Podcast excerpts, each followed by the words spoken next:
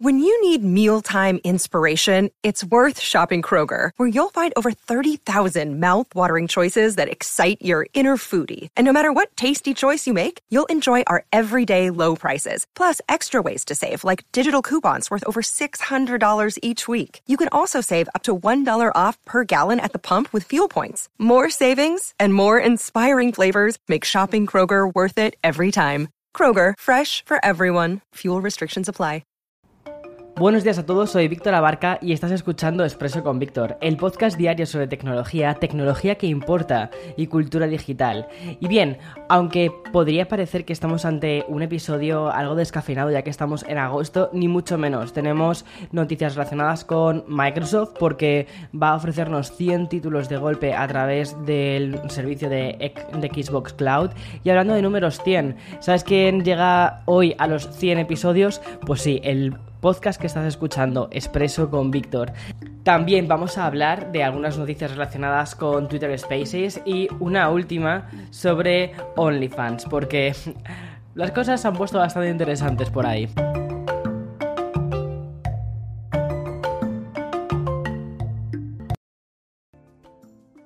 Bien, voy a empezar por Microsoft, ¿vale? Porque justo ha sido la Gamescom del 2021 y nos ha dado unas noticias que yo creo que son bastante, bastante relevantes. Primero porque llevábamos tiempo esperándolas, no sé tú, pero yo al menos.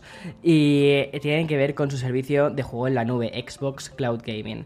Y ¿Qué pasa? ¿Qué han anunciado? Bueno, pues que va a llegar estas navidades a las consolas, tanto a Xbox One como a las nuevas Xbox Series X y también la S. La importancia que le ha dado Microsoft a, este nuevo servicio o a este servicio que ya existía en PC ha sido el impulso que necesitaba para llevarlo al mayor número de dispositivos posibles. Porque mm, ya no solo va a ser un servicio que esté en smartphones, tablets y PC, sino que también van a llegar a las consolas. ¿Y para qué sirve? Esto? ¿Por qué es interesante que llegue a las consolas cuando ya tenemos Game Pass? De hecho, necesitas Game Pass para poder acceder a Xbox Cloud. Bueno, lo que va a significar es que, por ejemplo, cuando quieras jugar a un juego que tenga también Xbox Cloud, vas a poder eh, echarte una partida incluso antes de descargarte el juego.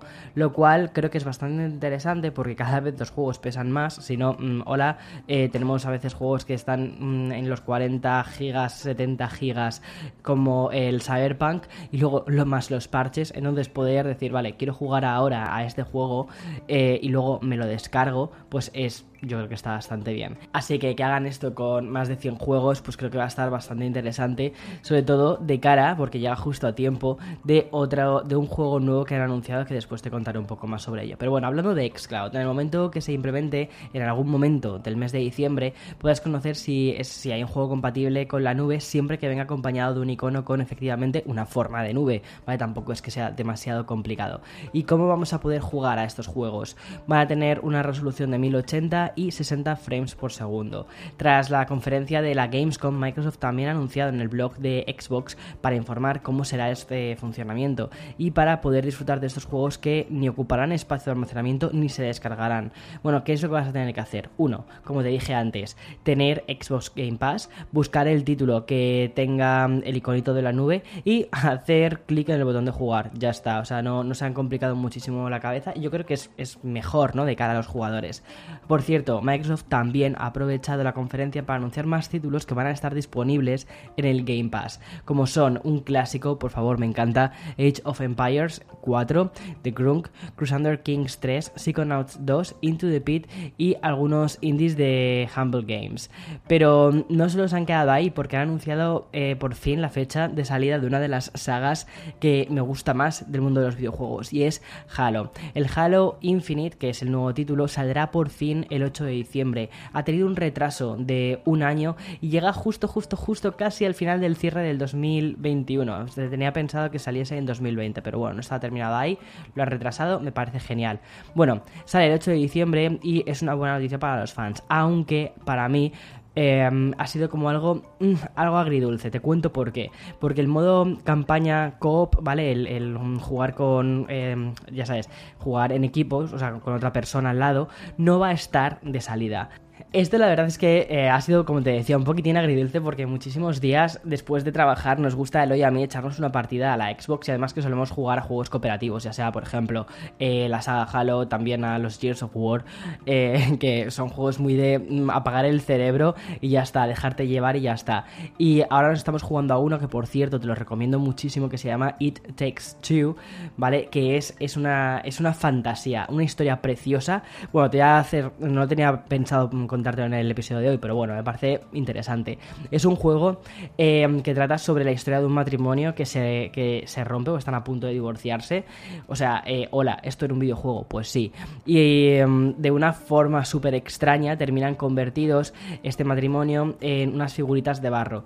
Y tienen que eh, sortear eh, diferentes retos, que al final es un juego, es un juego de plataformas, como quien dice, para ir, bueno, pues se llevaban mal y poquito poquito, pues te imaginas que al ir cooperando para, para em, poder resolver estos puzzles y poder resolver estos retos, pues terminan uniéndose un poco más. Pero también entiendes el motivo de por qué rompieron.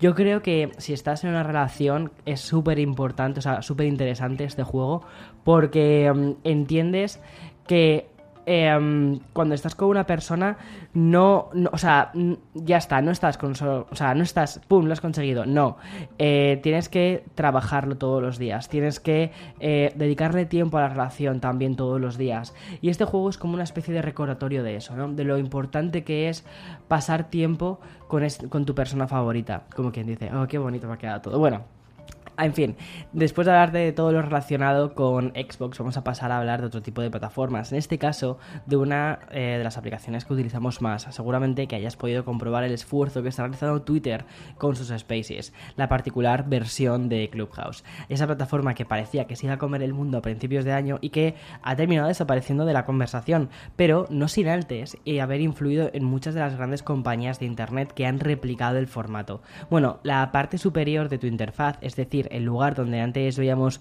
los desaparecidos flets, gracias, eh, las, eh, que, eh, también las historias de Twitter, ya es un lugar donde muchos usuarios de iOS y Android están viendo qué usuarios están en Spaces y cuáles son los canales de los que están disfrutando.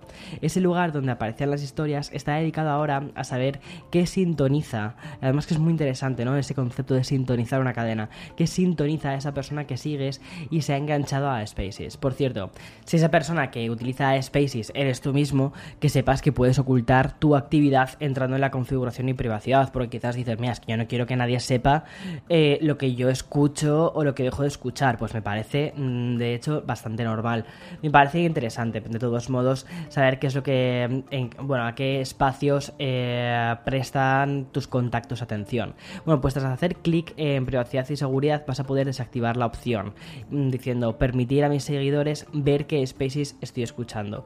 Eso sí, eliminar esta opción no significa que tu nombre de usuario no aparezca en las salas de Spaces, ¿vale? Entonces tampoco es que sea anónimo al 100% estas cosas. Bueno, y ahora voy a hacer una pequeña pausa para el sponsor de este programa. Wow, 100 capítulos haciendo expreso. La verdad es que es una pasada, se me ha pasado, debo decir que se me ha pasado rapidísimo. Eh, también al ser un podcast diario es como que coges así como marcha, ¿no? En plan de pim pim, uno, otro, otro, otro, otro, y ya llevamos 100. Eh, también le estoy metiendo bastante caña a Café con Víctor.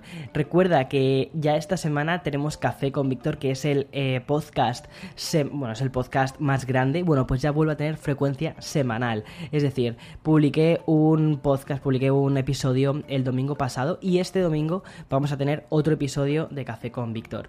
Eh, una cosa que comenté en Café con Víctor y era una mm, era un tema que había leído, que me había expuesto, era que leía mucho el guion, que estaba perdiendo un poco lo que era la frescura de Café con Víctor. Es una cosa que efectivamente me di cuenta que estaba haciendo debido a que cada vez los guiones están mucho más trabajados, eh, hay mucho más texto y tal, pero he intentado que al final en el último, en el último episodio no leer tanto, sino más bien como tener una idea general del guion e ir em, contándotelo.